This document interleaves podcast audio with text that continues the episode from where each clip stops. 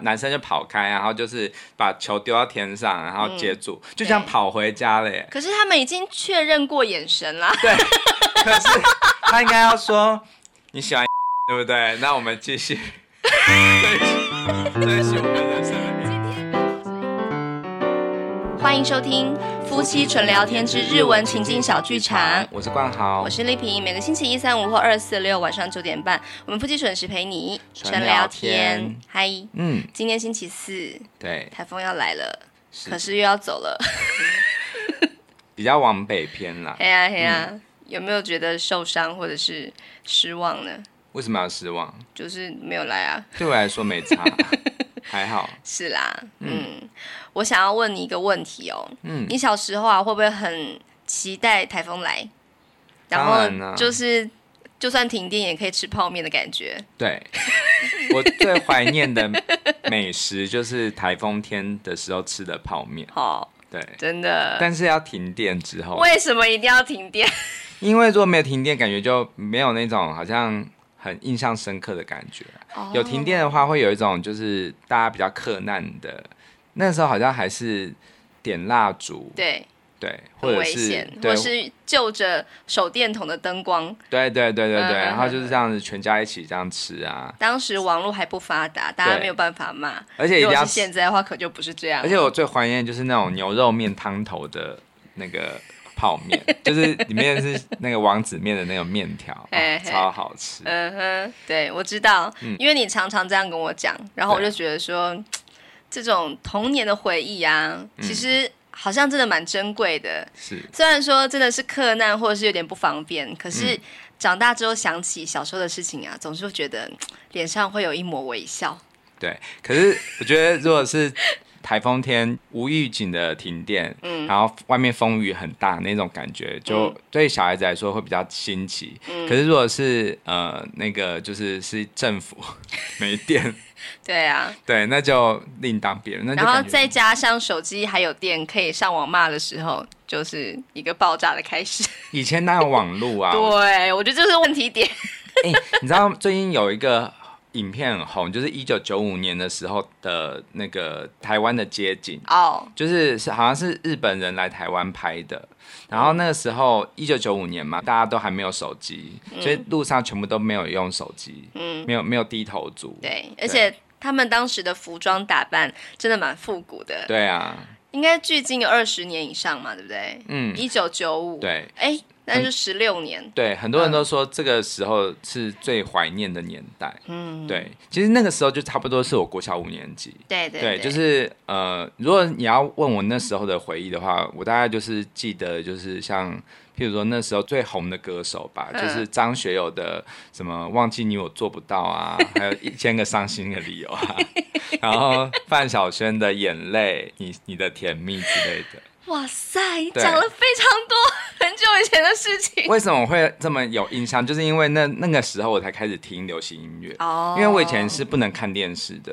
对，然后那个时候差不多就是因为已经稍微大一点了嘛，然后就是我当然也不能够一直看电视。可是如果看电视的时候，我们全家是可以一起看的。比如说。嗯我忘记鬼话连篇是什么时候，反正就是我 要讲玫瑰之夜，对玫瑰之夜。然后你知道我最近有在看鬼话连篇，因为就是那个有人把，就是好像是台视把这些都上传到那个 YouTube 上面，对然后我就可以看啊，然后就看到以前的梁朝伟哦，但我觉得梁朝伟讲的鬼故事，觉得有一种很，就是有点太琐碎。是，你怎么可以这样子说影帝？我觉得。我觉得我现在讲这个也很琐碎。对，因为我想说，我其实没有问你这么多，你就是一直讲，一直讲这样。没有我就是把最近发生的事就是融入啊。你就是又在写日记就对了。因为我真的是一个很怀旧的人，你是不是怕你二十年后忘记这一刻？对，而且我是一个很怀旧的人，所以当然很多人都会说那有什么好看，嗯、但是我就是会看，就是我就是会看以前的连续剧的那一种，像我以前。我在我记得我那个时候我也很喜欢看一个连续剧叫做《财神爷报道》，嗯》，然后我最近找到，我就超兴奋的拿来看，因为那真的是很怀念，就是有点鬼神再加上就是爱情啊，还有家庭剧，嗯、还有喜剧，嗯、就是是一个很特别的一种类型。嗯，你刚刚讲超兴奋的时候，你眼睛发亮，你知道吗？所以我想你的童年真的是蛮多很可爱的回忆吧？嗯、对对啊，就是我觉得对啊，大家的童年都 都是。只有一次的嘛？哎、欸，可是我哈，因为我小时候的家庭就是因为、嗯、呃爸妈的感情失和啊，所以就是。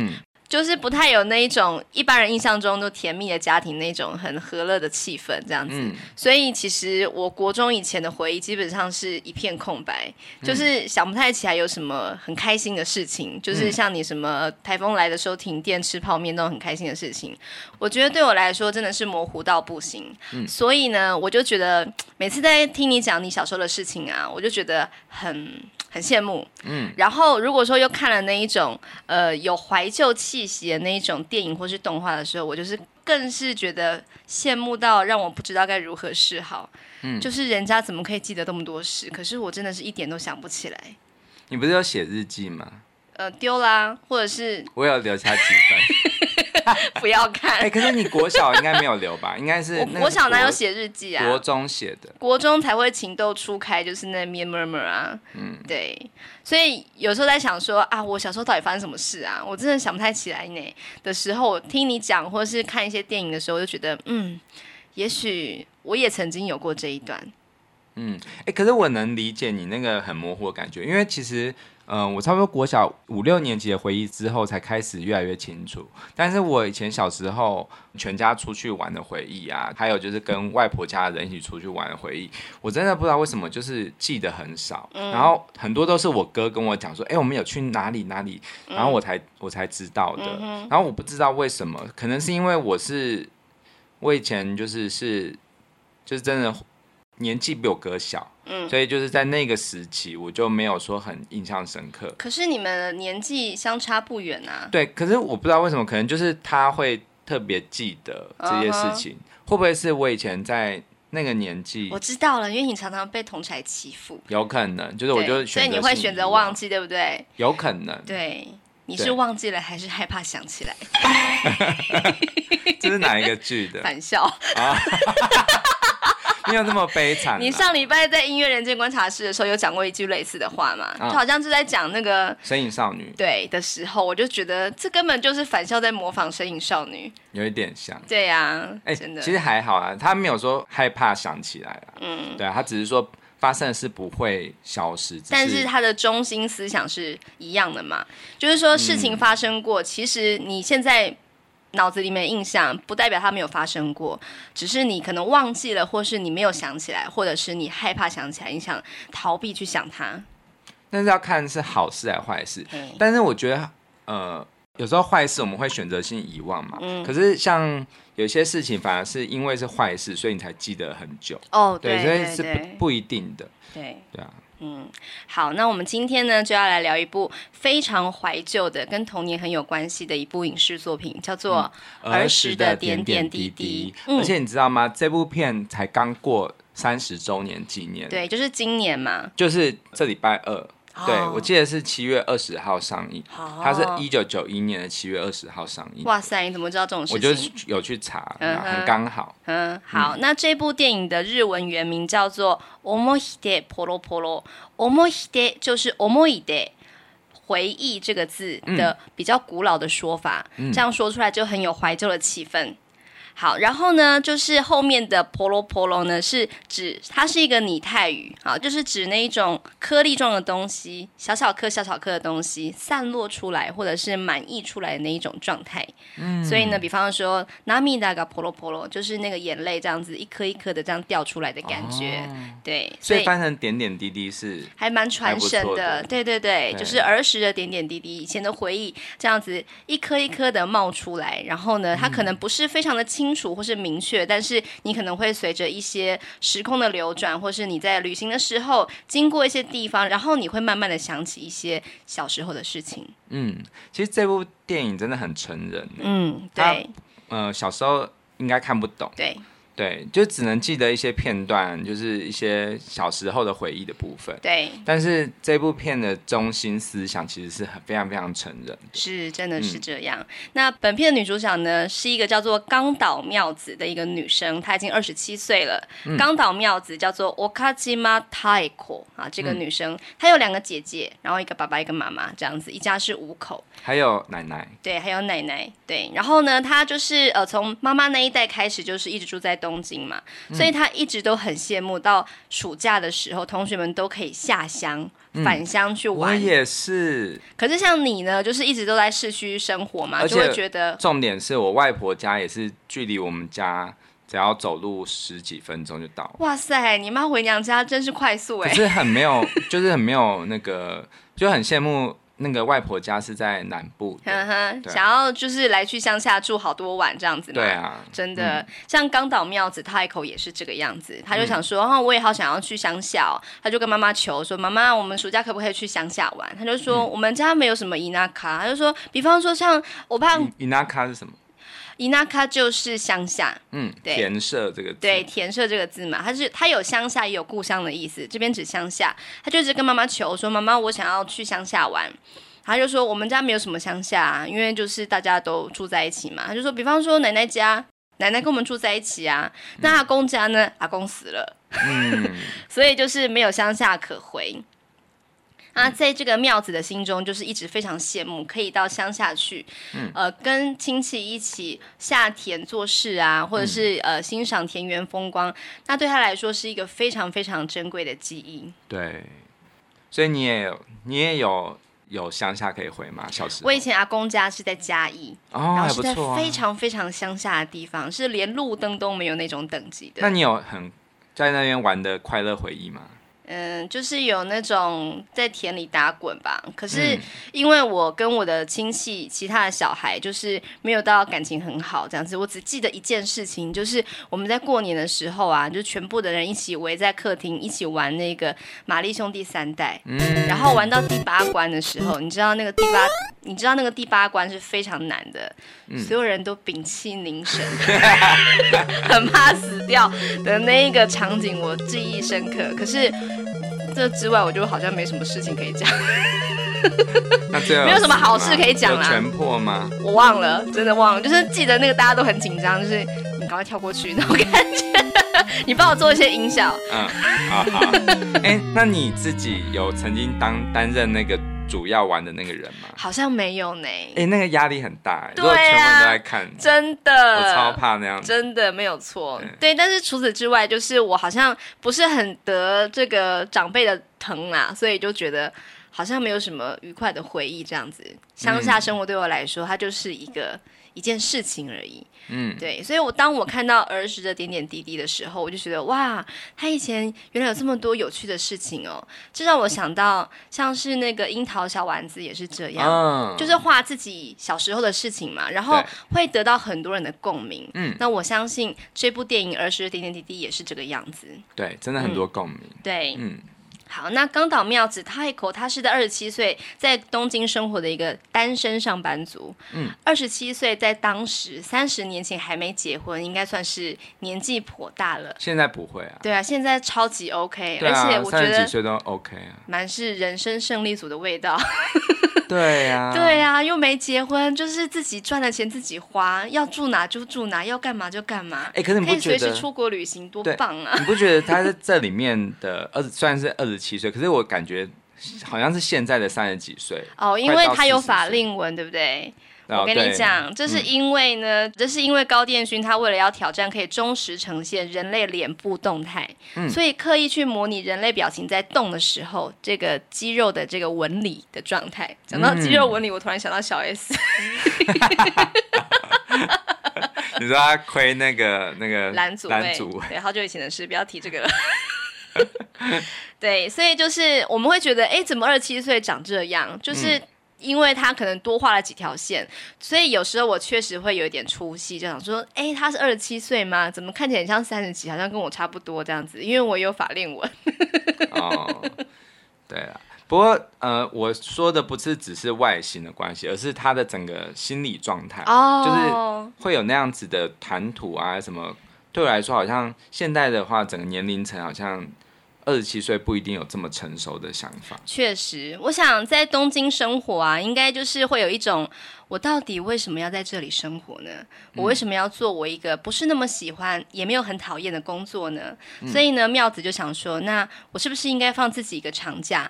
所以他就跟公司请了十天假，决定回到乡下去。那这个乡下是他的大姐，他有两个姐姐嘛，他的大姐姐夫的老家。哦，对，在山形县。嗯嗯，说到山形，跟阿信，阿信，山形线对你来说也是一个有特殊的印记的存在。对，因为我以前小时候第一次听到这个就是看阿信嘛，然后那个时候阿信的爸爸叫造作，做造。对，你不要再讲错了，做造，不要再开幕了，好不好？他就是一直说，哎，今年收成不好。他他每一次都讲今年就是田收成不好。对。然后我就有一个印象就是。山形县是一个土壤很贫瘠的地方，不是？我觉得不是。对，明明就是一个农业很兴盛、很繁盛的一个地方嘛。嗯，对，应该是那个时代啦，就阿信那个时代，可能那个农法还没有这么的有科学引入科学化的，或者是说，其实他就是被那个地主哦对虐待，他是佃农。对对对，好，那妙子想说，那我就要回到乡下去嘛。在这个路上呢，他就不知道为什么一直想起他小学五年级的各种点滴回忆。嗯嗯，比方说小时候家里从来没有吃过凤梨，嗯、他们家第一次吃凤梨，嗯、或者是班上已经有女生有生理期了，嗯、他还没有，可是她可以明显感觉到有生理期的女生感觉比她高壮，嗯、或者是心理的这个成熟度不太一样，嗯、他心里面有很多很多的故事，就这样子一一浮现。对。那为什么是国小五年级呢？我觉得真的是生理期来的前后啊，就是出经来的前后，嗯、真的会有一种我好像就是要面临一个身体或者是心灵的一个巨大的转变。嗯。对，所以就是嗯、呃，会感觉到自己好像跟同才不太一样，特别是班上那些臭男生。嗯，对，因为那个时候开始讨厌男生。对，会觉得男生真的是幼稚。对，对，觉得很烦，就是到处就是在那边开女生玩笑，还这样偷看女生的内裤什么的。可是现在长大之后想起来，应该都觉得说，哎呀，那些可爱的孩子们这样。臭男生。对，真的是臭男生。哎，那你以前是什么时候月经来的？我好像是小学六年级的时候，哦，所以不算太晚，也不算是很早啦。那你的准备足够吗？就是呃。已经有在包卫生棉了吗？还是？哦，我记得我第一次来的那一天呢、啊，其实我已经有相关的知识了。OK。然后就是，我就有一点兴奋，跑去跟我妈讲说：“哎，妈妈，我生理期来了。”这样子。嗯、然后我妈也是非常的，就可能是有一点呃，无家有女初长成的感觉，就是喜悦啊，或是有一点紧张兴奋，然后把她的那个卫生棉拿出来给我用，这样子。嗯。对，就是当时是一个这样的状态。嗯嗯。好，那这个电影里面呢，有很多很多关于这个小时候的回忆嘛。刚刚我提到了这个第一次吃凤梨，嗯、这个回忆呢，对我来说是一个很有趣的故事。对，因为他们当时好像没有凤梨这种水果，好像是一个舶来品吧。因为他们不是热带国家。对，嗯、然后第一次看到凤梨，然后那个凤梨是绿绿的。嗯，我们现在看一定知道说啊，那个还没有熟，还不能吃嘛。可是他们不知道，想说怎么吃呢？哎，不知道哎，那先放。着好了，隔天再去问别人怎么切，这样子知道了之后呢，就全家人就非常兴奋期待的用正确的方法把这个凤梨杀开来就吃了，这样子一人分一片。嗯，哇，我觉得这感觉很慎重哎。对啊，对，然后这样一口咬下去，全家人都静默不语。因为不好吃，因为酸涩，因为很刮嘴，因为没有想象中的甜啊，还是香蕉好吃啦，嗯、这样的感觉。然后我就觉得说，哇，这不就是我们很多时候去面对第一件未知的事情的时候会有的反应吗？嗯，我们看到一个表面，知道他应该那样做，知道他可能是那个样子，你心里对他有了想象，可是你没有吃上一口，你是不知道他真正的滋味。嗯，对，我那时候看了这一段，觉得非常的有感触。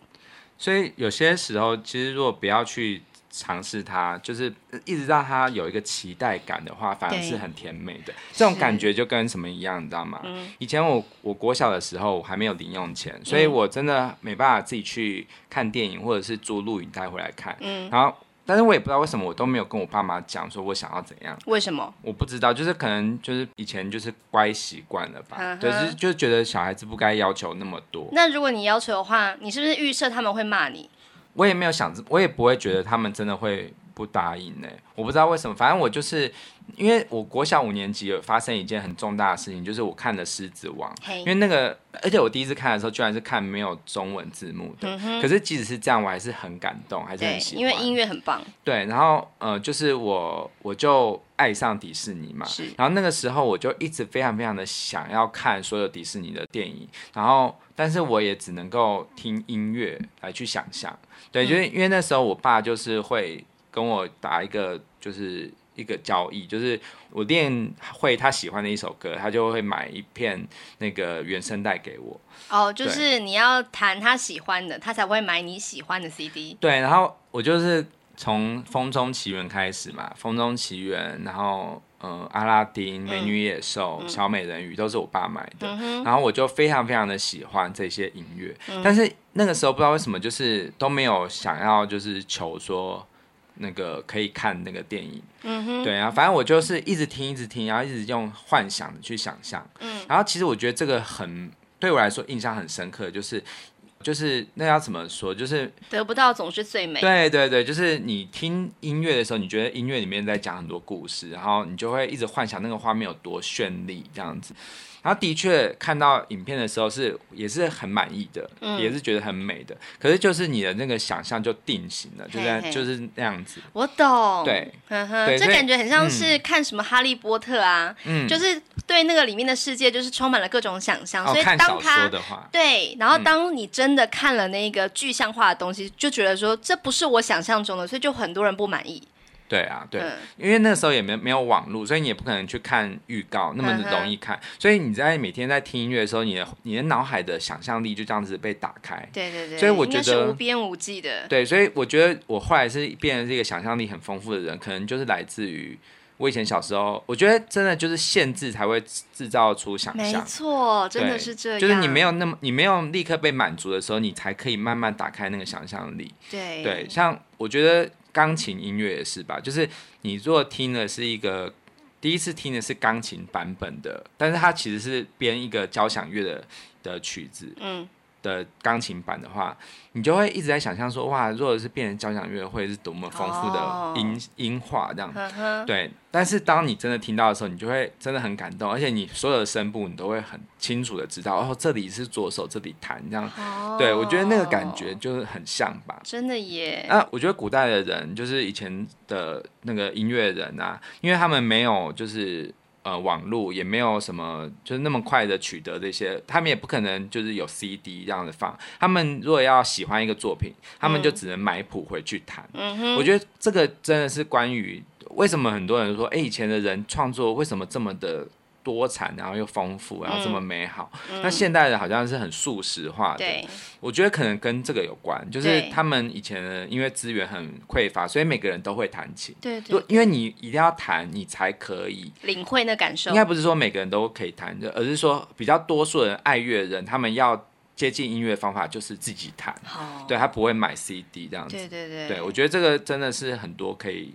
共同想象的，对，所以想象力是来自匮乏感，对。对，然后可能新的创作也是来自匮乏，哎，哦对对，像是有一些小朋友，他可能在乡村长大，嗯，然后他真的没有什么玩具可以玩，他就会自己就地取材，制造各种玩具，自己玩自己爽这样子。是，我觉得这是一个很重要的事情，因为现在小朋友真的是哦，我要那个玩具，我要这个玩具，可是其实如果你不要给他那么多的话，搞不好他会玩出新花样。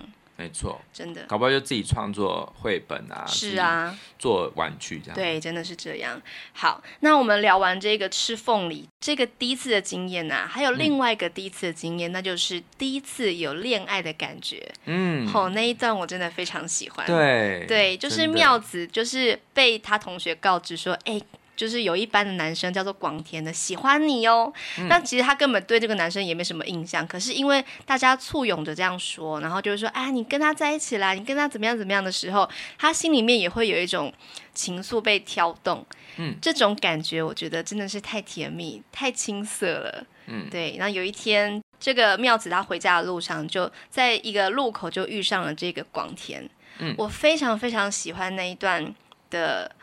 街景的描绘，嗯，因为这部儿时点点滴滴啊，它把所有的这个儿时的画面，通常都是用非常淡雅的水彩，嗯，去铺成的。对，那如果是比较接近现代的这个故事场景的话，就会比较是用饱和的色彩，还有一些比较清楚的一些线条描绘，对，去做一些呃比较写实的，对对对，是非常不一样的。所以当你看到啊，是很淡雅的色彩，然后感觉很怀旧的氛围，有点模糊的感觉，嗯，啊，那。是在讲童年的事情，对，所以呢，妙子在这个路口就遇上了广田嘛，嗯，他本来是不太想要跟他说话的，想要就直接转一个路口就直接走了，可是呢，广田把他叫住了，嗯，他是这样说的啊，雨の日と昙りの日と晴れとどれが一番好き？啊，雨の日，好，那个啊，并不是那个。 叫住人那个啊，而是阿美的啊，他一开始有点迟疑的时候讲出来的一句话，哦、就是雨雨的那种感觉。阿美就是雨哈，阿美の日是雨天，昙りの日是阴天，晴れ就是晴天。嗯、这三种天气，どれが一番好き？好，哪一个是你最喜欢的呢？然后太合也是有一点就是错愕，然后就说く昙り，好是阴天阴。嗯 阴天的这个意思，嗯，然后广田就说啊，我那记得对。啊，我也一样，嗯，然后这个时候他搭配了一个蒙太奇，我超级喜欢的，哦，因为他是一个棒球选手，对对对，对。然后就是这个棒球就直接落在他的棒球手套里面，然后再说啊，我那记得我也是一样，感觉就是那种啊，我们是心有灵犀，我们喜欢的东西是一样的，那感觉真的是。嗯让人觉得太可爱、太青涩、太美妙了。对啊，好喜欢这一段哦。可是有一个想抱怨的一点，你要吐槽，就是他，他就是说我也是啊，他们两个就一起脸红嘛，然后之后男生就跑开，然后就是把球丢到天上，然后接住，嗯、就这样跑回家了耶。可是他们已经确认过眼神了。对，可是他应该要说你喜欢阴天对不对？那我们继续。对。在写我们人生的今天刚好是阴天。没有，我觉得他就是。可是小学生他们不知道，对我也是觉得说，为什么这个男生跟他已经确认过眼神，可是后面都没有什么一些呃后续呢？这样子。对啊。但后面出现的男生就不是他了，这样我就觉得有点不高兴，因为我喜欢那个男的。他很可爱，对不对？对对对。因为那么会打棒球。对啊，然后这个很可爱，对，超可爱的。那那广田他离开之后，就是这样兴高采烈丢棒球就走了嘛，然后妙子就走到天上去了。对，这一段真的超棒，超可爱。他在天上游泳，然后他的眼睛变成少女漫画的眼睛。对，我觉得这个很幽默，很可爱。对啊，我真的好喜欢这一段故事哦。嗯，其实儿时点点滴滴这部电影呢，它原本是一部漫画。嗯，对。可是这个漫画好像跟他的画风差蛮多的，就是好像电影版的是。有重新创作他们的人物造型。Oh, 对对对，那他的原著是冈本银，呃，写这个故事，然后刀跟戏子绘制的。那这个故事呢，大部分都是冈本银这个女生她小时候的故事。比方说，她有提过她讨厌吃洋葱，或者是她曾经真的有呃距离女演员之路有一点靠近等等的故事，嗯、其实都是她自己本身的故事。对。其实我觉得每个人真的都可以写一个属于自己的二十二点点滴滴啊。对，因为真的不要说就是哎呦，这没什么啦，这个只是一点点琐事。可是你的琐事对别人来讲，可能是很有共鸣的一件事情。对，对啊，就是哎，我以前小时候也是这样。对，然后就是，而且那个那个年代会有很多这样子的回忆啊。嗯。就是我觉得每个时代都有每个时代的童年。的过法吧，是对，像以前就是像更老一辈的话，可能就是那个在学校里面不能讲母语，嗯、然后就是像那个要挂狗牌，对不对？对对，就是请说国语的牌子，对，就是有这样子的回忆。然后，但是那个真的是成为过去式，嗯、因为现在就是推行母语，对对对，对啊。好，以前就是如果不想讲台语的话，嗯、就会被那个纠察队纠察嘛。对，我马上想到一件事情，真的是瞎到爆，嗯，就是打中的时候一定要立正站好。对然后当时就超级多人，明明就是在奔跑状态，就是故意这样子，很像一二三木头人不动这样。为什么要这样、啊？好幼稚，我不知道。欸、可是呃，打钟的时候是我们，我记得是我是可以动，可是如果是有放国歌，譬如说就是在朝会的时候，可是你没有去升旗，但是你在旁，你在就是可能教室外面啊，可能扫地要吧，你要站，对，就是全班都要站着啊，对，对对对，就是你在哪里听到国歌都要。对对对，对，我不是说要污蔑国家什么的主义什么之类的，我只是觉得说，以前小时候我们真的是老师叫我们干嘛我们就干嘛，哎，老师说不能干嘛我就真的不会干嘛，好乖哦，真的是这样。而且以前小时候不知道为什么老师就叫我们把那个手放在，就是要控制我们，就是把我们的手要放在我们的那个腰后面，小溪是不是？对，而且是要做就是正挺挺的，然后我们老师还。叫我们要做一个，我不知道为什么要这样，就是蛇要顶上颚，你知道？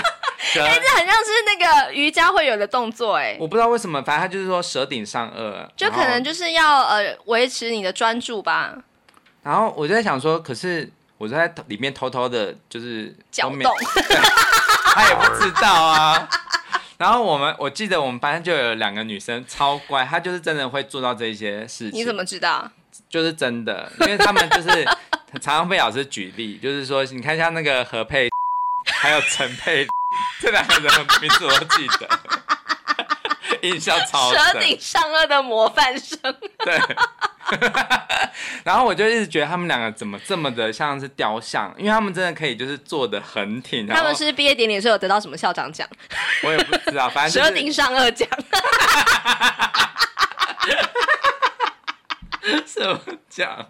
哎、欸，我们这样笑，有听众又要受不了了。好，哎、欸，我真的觉得这集会录超长，因为每一个回忆我们都可以勾起翻脚出。我真的没有要跟你讲这么多，我在想什么时候。分两集，很白痴哎。好啦，赶快回来。嗯，就是妙子，她就是坐卧铺火车回到山形，这样。对。哦，我觉得好棒哦，可以在火车上睡觉。嗯对、啊，好好哦，我很我很想要这样，就是一定要来坐一次卧铺的火车。对，因为以前就是 差点要讲成卧轨的火车，只能真的，一生只能坐一次。哎、欸，我笑，笑到眼泪流出来。好啦，那就是那个妙子，他在火车上常常会有一些呃回忆涌上心头嘛。嗯，他就有一段这样的旁白。嗯。他说：“私は今度の旅行に小学校5年生の私を连れてくるつもりはなかった。 私は今度の旅行に，我啊，今度の旅行就是这一次的旅行。后面有一个你，后面有一个部分要先说哈。小学校5年生の私を，小学五年级的我，を连れてくる，把他带来。”つもりはなかった，我并没有这样的打算。其实我并没有打算要把小学五年级的自己给带到这一次的旅行上来。嗯。 でも一度苏った10歳の私はそう简单に离れていってはくれないのだった。でも但是啊，一度苏った一次后面是苏った表示苏醒的意思。十歳の私は十岁的我，当时有在我心中被唤醒了。这样子的我呢，其实そう简单に离れていってはくれないのだった。好，意思就是说，其实已经被我唤醒的自己，其实并没有那么容易的就可以离开。嗯、他已经被我想起来了。对。でも又一个 demo，但是呢，どうして小学校五年生なんだろう？为什么是小学五年级的我呢？嗯嗯，我想一定是因为当时有很多很让他难忘的事情，或者是他的身心灵都有一些不一样的改变吧。对。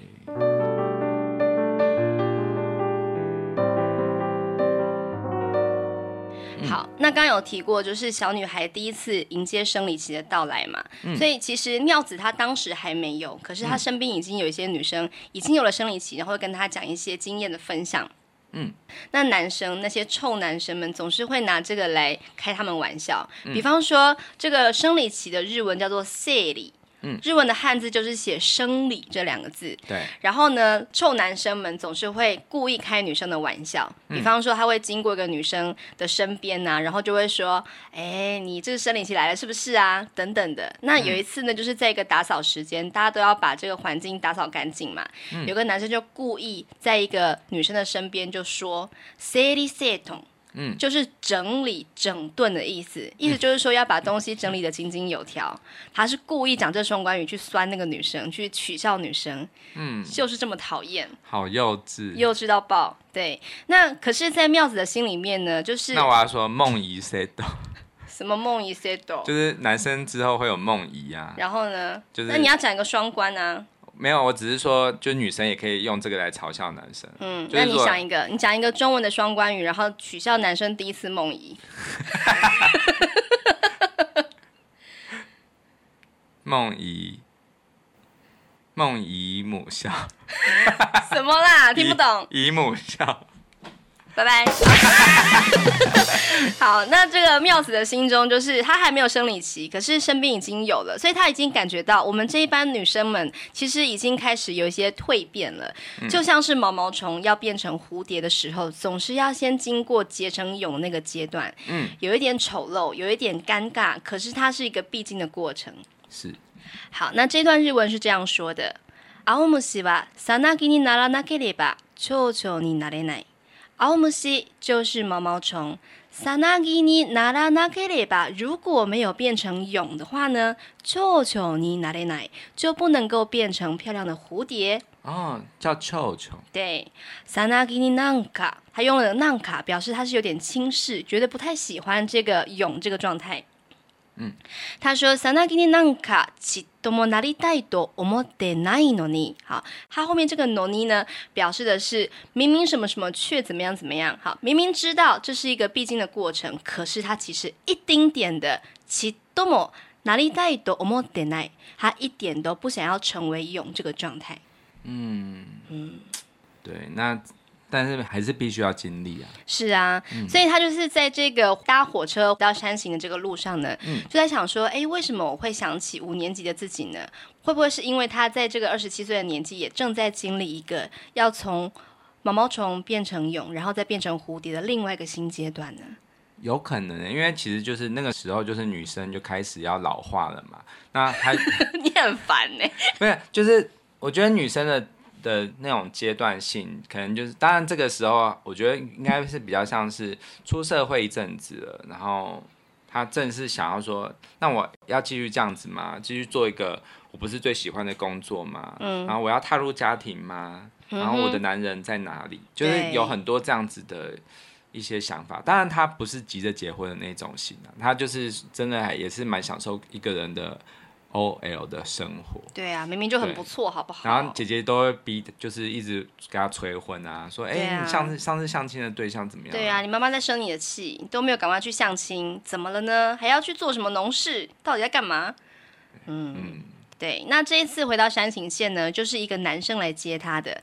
那这个男生呢，是他其实之前就有见过一次面的一个男生。对，他的名字叫做托西欧，呃，中文翻译成敏雄。嗯，他是这个他的姐姐的老公的堂弟。对，是大姐的。嗯，大姐对。对，那这个敏雄呢，之所以会出现在这个动画里面，其实是有一个原因的，嗯、就是当时呃这个原著漫画要被改编的时候，那个。铃木敏夫，嗯，嗯啊，就是制作人跟这个高电勋说，哎，既然是这个女生的回忆，我希望是有个男生陪伴她的。嗯、然后呢，这个高电勋就创造出一个男生来陪伴她。然后他又说了，哎，既然是敏夫，就是其实这个敏夫的日文发音就是头西欧。他说，如果是头西欧。啊、呃，有这个点子的话，那不如这个男生就叫做 t o s i o。那台湾翻译成敏雄，其实发音是一样的。嗯嗯，然后他的那个配音员叫做柳叶敏郎。对呀、啊，就觉得都是有一个敏这样子。而且这个男生真的就是我说这个电影里面这个敏雄，就跟这个。有柳叶敏郎长得几乎一模一样，对他就是用它来临摹创造的。对，那 Taiko 是金井美术嘛，其实基本上就是临摹他们的表情啊、神韵啊，然后去创作这一些角色。嗯，对。那这个敏雄 Toshio 呢，在故事里面是一个有机农作的一个农夫。对，他原本是在。城市工作，可是他有一天就决定要回到乡下去帮助家里面的农事这样子。嗯嗯、然后他做的是有机农业，在这个车上，因为他们就是要呃从呃车站回到他们的老家嘛。然后这个太子就问他说：“有机农业的，好，有机农业有机农业是什么呀？”托西欧就说：“有机の出る农业。” 勇気のいる农业啊，勇気是勇气的意思。勇気の出る农业是 会长出勇气的农业，还有勇気のいる是需要勇气的农业。然后他后来又说，っていうのは冗谈で、有机物の有机。啊，其实不是啦，冗谈，我是说开玩笑的话啦。他说这个有机啊，其实并不是勇气，而是有机物，就是有机物的有机。嗯，这个谐音的笑话啊，其实在我们很久以前有聊过的一部电影叫做《爱的成人式》有提过，不知道你有没有印象？ 哦，就是那个 Suzuki Yuki Yuki Odase。那个，你拿出你的勇气，它叫做铃木细树嘛。那个细是夕阳的夕，有印象。对，然后树是树木的树，那细树的日文发音就是勇气，就是跟勇气是一样的发音，都是 yuki。那这边儿时点点滴滴也是这样子，就是什么是有机农业呢？那有机的日文就是 yuki。然后勇气的日文也是 yuki，他就故意这样说啊，其实他就是会长出勇气，需要勇气的一种行业。其实我觉得他这一段虽然说看似是玩笑，但是我觉得他是有一点含义在里头的。嗯，因为返乡做一个农夫其实是需要勇气的。对呀，嗯，真的。对，因为他可能是要面临这个非常辛苦的工作，收成也非常不容易，因为不使用农药，其实可能是很有可能收成不好。对，然后再加上这个农业有可能会日渐衰落，他不知道他这样做是不是真的对这个世界有帮助，对他的人生是不是有帮助？嗯，所以他需要勇气。对，这个男生他讲话很常都是这样，就是忽然。一本正经的讲完一句话，然后之后在笑场，就说还开玩笑这样子。对。但是我真的觉得他不是开玩笑，是他是认真的，真的。而且或者是只是想耍帅。我觉得这个男生他有一种很真诚，但是又很很怎么说朴直善良的一种魅力。嗯，对啊，对啊。嗯，所以我觉得那个男生他常常会有这样子的表现啊。其实我觉得应该都是让那个妙子。慢慢开始会对他吐露很多的心声，对，因为他其实心里面是很佩服明雄，然后也觉得啊，他做了一个我不太敢做的事情，对。对，所以在这趟旅程当中，他随着时间的过去，每天都这样子下田工作，然后呢，跟明雄跟他的家人们有一些互动跟对谈，他的心灵也慢慢的被打开了，然后有一些不同的想法，当然同时也穿插着很多他小时候的回忆。对，好，那我们就聊到这边。嗯，其实后面还有很多很多可以聊的一些事情。对，我们就决定分两集。对，因为这我觉得这每个回忆它都很细腻，然后可以跟自己对照，然后也可以有很多探讨的空间。嗯，我觉得高电勋。真的很厉害，他真的是一个非常细腻的导演，他非常的强，他每一个画面啊，都真的都是在说故事，而且他用很细腻的笔触，难怪他会脱稿，因为他真的就是这一部就是严重的拖。哦，你说，对。哦，你说他就是教很慢，我以为是说他拖稿演出那个拖稿，不是，他是他真的很慢，因为像宫崎骏，他是属于就是一个非常非常急性子的人，而且有责任感的摩羯座，所以他 所以他就是绝对会 on time 来就是。发行，但是这一部是就是因为是宫崎骏当监制，嗯，所以他就真的是很生气，他真的很生气，就是高天勋你怎么可以？他他说了一句话，就说你是大懒人的孙子嘛，对，好可爱的说法，我有看过。我有看过宫崎骏的一个纪录片，他叫做《永远没有终点的人》，就是他，他就是一直会不断的，就是说我要退休啊，后来又复出这样子嘛。嗯、然后那个纪录片中，他就有一个段落，他就是有在抱怨说高天勋，他就说哦，高天勋这个人真的是超爱拖的，他真的是就是一个很懒散的人。嗯、但其实我觉得这个不，他不是懒散，他是真的是用心太多。嗯、他真的在这部电影中，你真的可以感受到。他到底放了多少的感情，还有还有他精雕细琢的力道。对，嗯哼，他那种现实的描绘啊，还有细腻的那种情感，我觉得宫崎骏还不如他。我在感情描写上面，宫崎骏比较是奇幻的，嗯、而且很会说故事的那种，嗯、起承转合、高潮迭起型的。但我觉得他们有互相被影响，因为到高电勋的下一部作品就是《欢喜碰碰》里，他也有有加入了一些宫崎骏式的那种纯真，嗯，可是他骨子里还是一个非常无奈的故事，嗯，对。然后宫崎骏他以前的《风之谷》也是因为是高电勋在做制作人嘛，所以他也是有加入一点高电勋那种比较比较苍凉、比较无奈的一种世界观吧。嗯哼，对啊，我觉得这两个人就是他们有余量情结，可是他们也彼此是非常非常互相的体系，互相帮助的工作伙伴。对，可惜高电勋已经在二零一八年的时候先走一步了。嗯，对啊，对啊。嗯、可是我觉得他所做的作品啊，真的是非常历久弥新。嗯，三十年前的电影作品，我到现在看还是非常的有感觉。我觉得它是一个永恒的作品，真的是这样。就我之前其实很久很久，嗯、应该十几年前有跟你一起看过嘛。嗯。可是啊，我真的是没什么印象了，因为它真的是淡雅到让我觉得好像没有什么存在感。所以我前几天看这部片是我第二次看。然后我在看的时候啊，你就跟我讲说，哎，当时你看的时候，你还大哭了一场，哎，对，你最后真的有大哭。然后我就说有吗？